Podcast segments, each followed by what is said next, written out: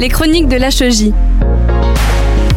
Les élèves journalistes vous font vivre l'actu du territoire, sport, Jeux olympiques, culture, gastronomie, société, un regard neuf sur notre quotidien. Bonjour à tous et bienvenue sur Radio Aviva pour une émission spéciale Jeux olympiques et paralympiques. Au menu, Laurie Simonet nous fera découvrir le rugby fauteuil, discipline paralympique. Magda Soltani nous présentera un petit nouveau dans les sports olympiques, le breakdance. Enfin, Jules Mestre nous en apprendra un peu plus au sujet du label Terre de Jeux qui concerne les villes de Montpellier, 7 et Millau. Mais avant ça, nous accueillons Enzo Giorgi, athlète paralympique handi-escrime, membre de l'équipe de France. Enzo, bonjour. Bonjour. Vous êtes escrimeur handisport et à seulement 23 ans, vous cumulez déjà un beau palmarès avec notamment un titre de vice-champion du monde junior, une médaille en Coupe du monde par équipe avec les seniors et enfin un titre de champion de France N2 en épée. Dans un premier temps, est-ce que vous pouvez nous raconter votre histoire et ce qui vous a amené à devenir athlète paralympique Alors euh, ben, j'ai un papa entraîneur d'escrime, on dit maître d'armes. À l'âge de 6 ans, je trouvais pas vraiment de sport qui me, qui me plaisait et du coup il m'a proposé d'essayer l'escrime. Bah, je pense que comme tous les, jeunes de cet âge, euh, quand on propose d'essayer une nouvelle discipline, bah, j'y suis allé avec, euh, avec plaisir. je me suis fait un, deux, trois copains, donc je sais pas au début si c'est mon amour pour l'escrime ou, ou mes copains qui, m'ont fait rester. Euh, toujours est-il que quelques années plus tard, euh, j'y suis encore, donc euh, ça, doit, ça doit vouloir dire que, que ça m'a plu. de mes 6 à mes 16 ans, je faisais de l'escrime avec les, avec les valides, donc debout. Et puis à l'âge de 16 ans, quand le déficit physique devenait trop important à compenser, je suis passé en handisport. Alors pourquoi je suis passé en handisport? Parce que pour, pour faire simple, j'ai une jambe, la jambe gauche, plus raide que la normale, ce qui la rend moins rapide et moins, et moins agile bah, les jambes qui n'ont pas de handicap. Et du coup, j'arrivais à compenser le déficit physique par un peu plus de technique et de tactique, mais quand mes adversaires, en gros, euh, se sont mis à avoir le physique et en plus ont commencé à réfléchir, bah, j'avais plus de temps d'avance sur eux. Et du coup, euh, du coup, il a fallu que je fasse un choix, soit continuer au niveau où j'étais, c'est-à-dire le niveau national, qui était quand même honorable, mais je faisais jamais parmi des, jamais pardon, euh, partie des, des derniers, ni jamais partie des premiers donc euh, c'était euh, ça me convenait pas trop puisque j'ai toujours été un compétiteur. Et donc euh, j'ai fait le choix de passer en handisport pour pour pouvoir franchir un, palier rêver de compétitions internationales comme bah, des coupes du monde des championnats d'Europe des championnats du monde et pourquoi pas et pourquoi pas des jeux. Et donc à partir du moment où je suis passé en handisport ben, mon jeu et mon évolution n'avaient plus aucune limite puisque j'étais sur un pied d'égalité avec tous mes adversaires Comment ça s'est passé votre transition de l'escrime valide à euh, l'handi-escrime Est-ce qu'il y a des différences entre ces deux euh, disciplines? Oui, il y a ben, la principale différence, c'est qu'en valide, on fait de l'escrime en étant debout. En handisport, on fait de l'escrime en étant sur un fauteuil qui est fixé sur euh, une plaque qui, qui bouge pas.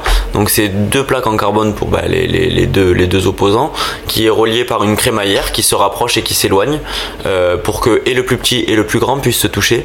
Et ensuite, tout ce que les jambes elles font pas euh, pour avancer pour reculer, c'est le buste qui le fait. Le fauteuil, lui, ne bouge jamais et c'est un travail que de buste. Donc j'ai la chance de pouvoir utiliser mes, jambes, donc euh, je peux aussi me servir de mes jambes pour pousser vers l'avant et pousser vers l'arrière euh, pour être plus explosif et, plus, plus, euh, plus puissant, plus, plus rapide.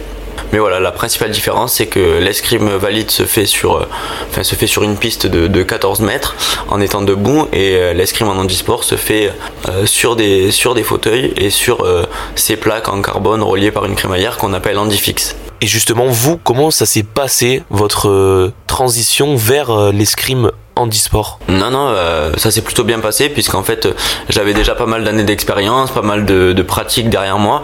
Et du coup quand on m'a enlevé ce petit euh, ben, déficit physique que, que j'avais dans mon jeu en étant, en étant valide, ça a de suite été euh, plus simple d'avoir des adversaires à égalité avec moi. la, seule, la seule petite difficulté c'était de s'approprier ce, ce, ce, nouvel outil puisque je me servais plus de mes jambes et puis je devais apprendre à me déplacer sur, sur ce fauteuil. Mais une fois que j'ai que j'ai euh, apprivoisé euh, le, fauteuil, si je peux dire, euh, étant donné que le but du jeu reste le même, c'est-à-dire de toucher son adversaire sans se faire toucher, c'est vrai que mon évolution a été plutôt rapide. Merci Enzo pour ces réponses. On fait une petite pause et en attendant, on vous propose un autre sport paralympique qui sera présent lors des prochains Jeux de Paris, un reportage sur le rugby fauteuil signé Loris Simonet. C'est le match que tout le monde attendait, on y est. Euh, Sylvain Kristanovic et l'équipe de France vont défier les Anglais.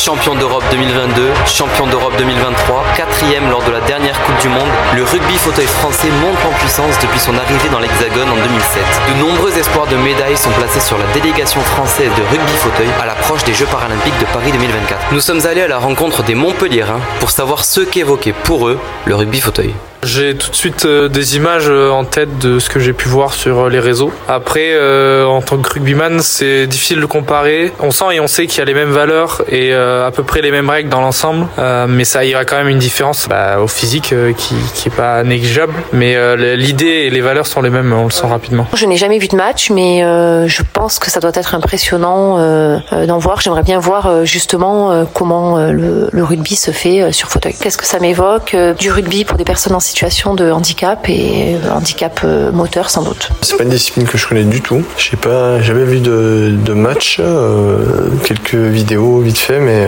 c'est tout. Alors je connais pas du tout les règles. J'ai jamais entendu parler de ce sport. C'est un sport qui correspond au rugby avec des personnes qui sont handicapées, j'imagine. Rugby fauteuil. Oui, j'ai déjà regardé des matchs et c'est vraiment impressionnant bah, l'engagement déjà, l'intensité des, matchs. Ouais, c'est fort. On dit que les mecs ils sont courageux et franchement euh, c'est un grand respect pour eux.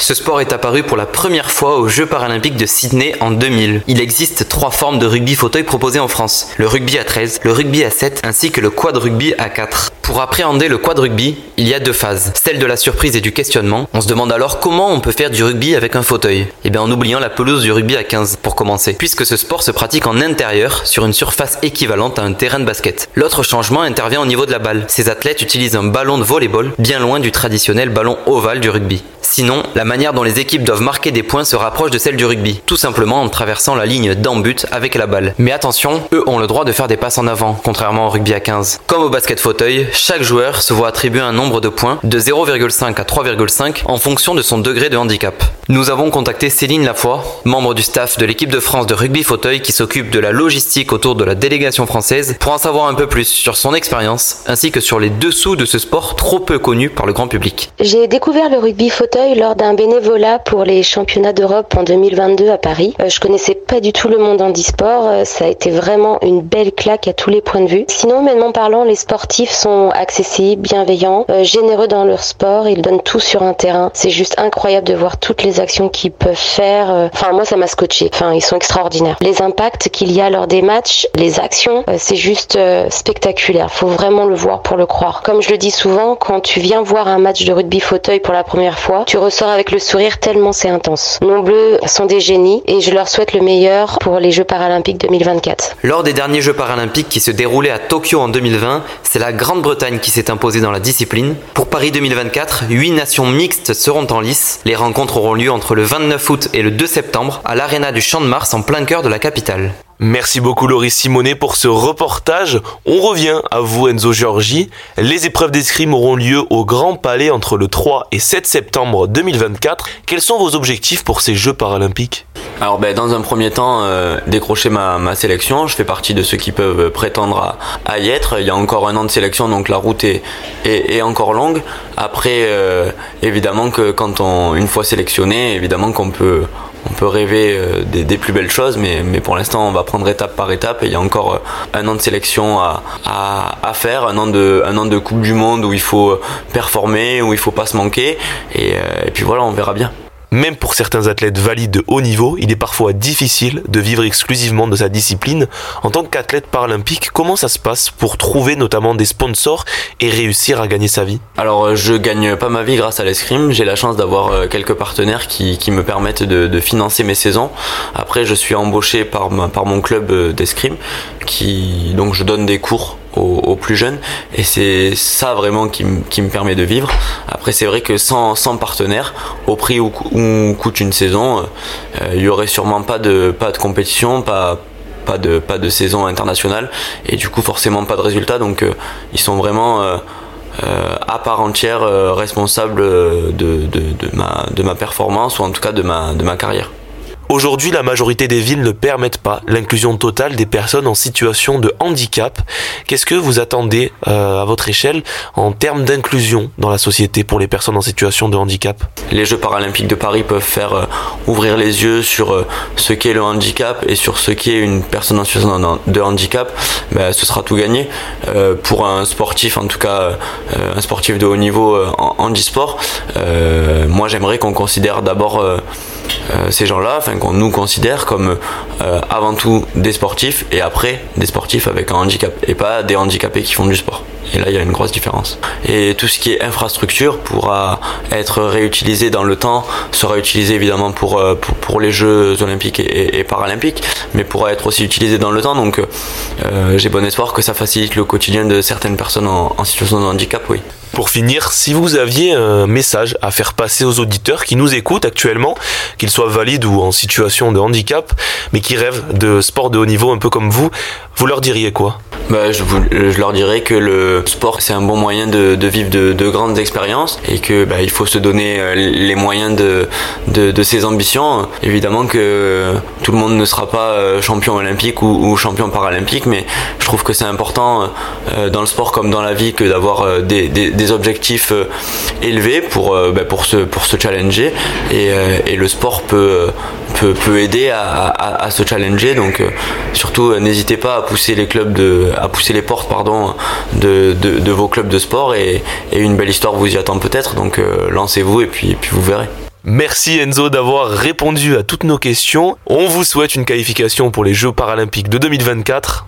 Et pour finir, petite pause musicale. Et pour la peine Enzo, bah tenez, je vous laisse choisir. Est-ce que vous auriez un titre à nous conseiller? Hmm, Qu'est-ce que je peux avoir dans ma playlist? Euh, On va écouter Strangers de Kenya Grace. Allez, c'est parfait, on part sur ça. Et encore merci Enzo Giorgi d'avoir répondu à nos questions. Cette interview est disponible sous forme de podcast à retrouver sur le site radio-aviva.com.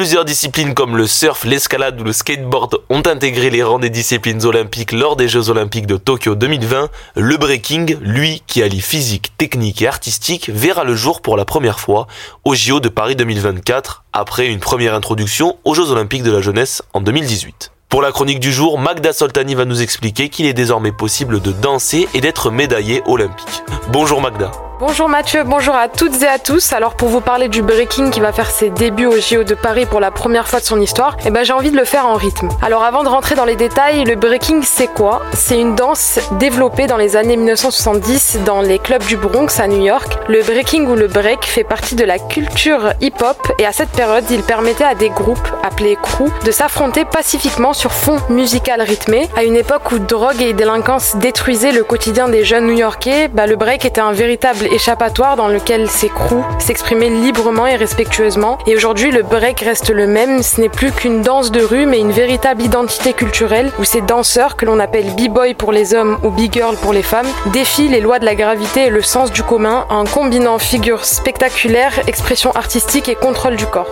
Mais Magda, qu'en est-il du break en France? Eh bien en France et d'ailleurs en Europe, il s'est popularisé dans les années 80 et je vais même vous apprendre quelque chose d'encore plus surprenant. Montpellier a longtemps été terre du break avec la compétition internationale Battle of the Year organisée chaque année depuis 2001 où plusieurs équipes venant des quatre coins du globe se réunissaient à la Sud de France Arena pour disputer le titre de championnat du monde de breakdance ou simplement pour les qualifications nationales. Et pour vous dire, nous avons même un Montpellierin qui est en route pour les Jeux de Paris qui s'appelle Danny Civil, plus connu sous le nom de B-Boy Danny Dan, qui a sécurisé son billet pour les JO après avoir remporté les Jeux européens organisés en Pologne et c'est d'ailleurs le seul breaker français qui va nous représenter cette année.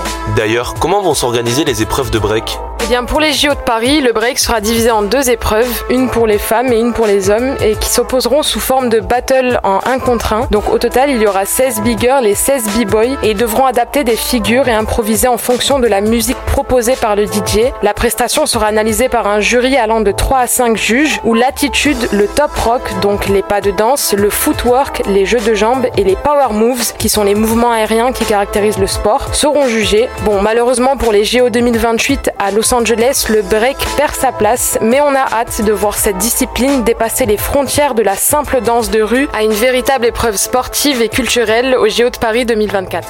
Nous aussi Magda, en tout cas ça donne envie de danser. Pour rappel, Danny Dan, le b-boy montpelliérain, affrontera les autres breakers les 9 et 10 août prochains sur la place de la Concorde à Paris. Et un point régional maintenant, bien que les Jeux Olympiques se déroulent en grande majorité à Paris, de nombreuses villes en France sont impliquées à l'approche de cette compétition. L'Occitanie va d'ailleurs recevoir quelques délégations à l'été 2024. Jules Mestre. Il y a trois ans, Montpellier 7 et Millau étaient labellisés Terre de Jeux, une reconnaissance accordée par le comité d'organisation des Jeux Olympiques et Paralympiques qui permet aux trois villes d'accueillir des centres de préparation et des délégations pendant l'événement. L'alliance entre Montpellier 7 et Millau réunit donc 26 centres certifiés qui permettent de se préparer à 23 disciplines différentes, dont 7 paralympiques. La ville de Sète met à disposition des athlètes des centres de préparation pour des disciplines comme la nage en eau libre, le water polo ou le triathlon. On retrouvera du BMX, du skateboard ou du breakdance à Montpellier et du VTT cross-country ou du cyclisme sur route à Millau. Plusieurs délégations poseront également leurs valises dans l'Hérault, l'équipe australienne de rugby à 7, l'équipe de volleyball du Japon et les délégations d'athlétisme d'Australie et de Nouvelle-Zélande. À noter que plusieurs équipes de France prendront également leur quartier dans la région, des judokas aux triathlètes en passant par les pongistes. Cet engagement permet ainsi aux trois villes de recevoir la flamme olympique sur leur territoire. Elle traversera donc le viaduc de Millau, l'esplanade du Pérou à Montpellier et les rives de l'étang de Thau à 7 le lundi 13 mai prochain. Merci Jules Mestre. Pour rappel, les Jeux Olympiques se dérouleront entre le 26 juillet et le 11 août et les Jeux Paralympiques s'enchaîneront du 28 août au 8 septembre. Vous pouvez retrouver cette émission en podcast audio sur le site et je vous souhaite pour ma part une très bonne journée. Les chroniques de l'HEJ. Les élèves journalistes vous font vivre l'actu du territoire, sport, Jeux olympiques, culture, gastronomie, société, un regard neuf sur notre quotidien.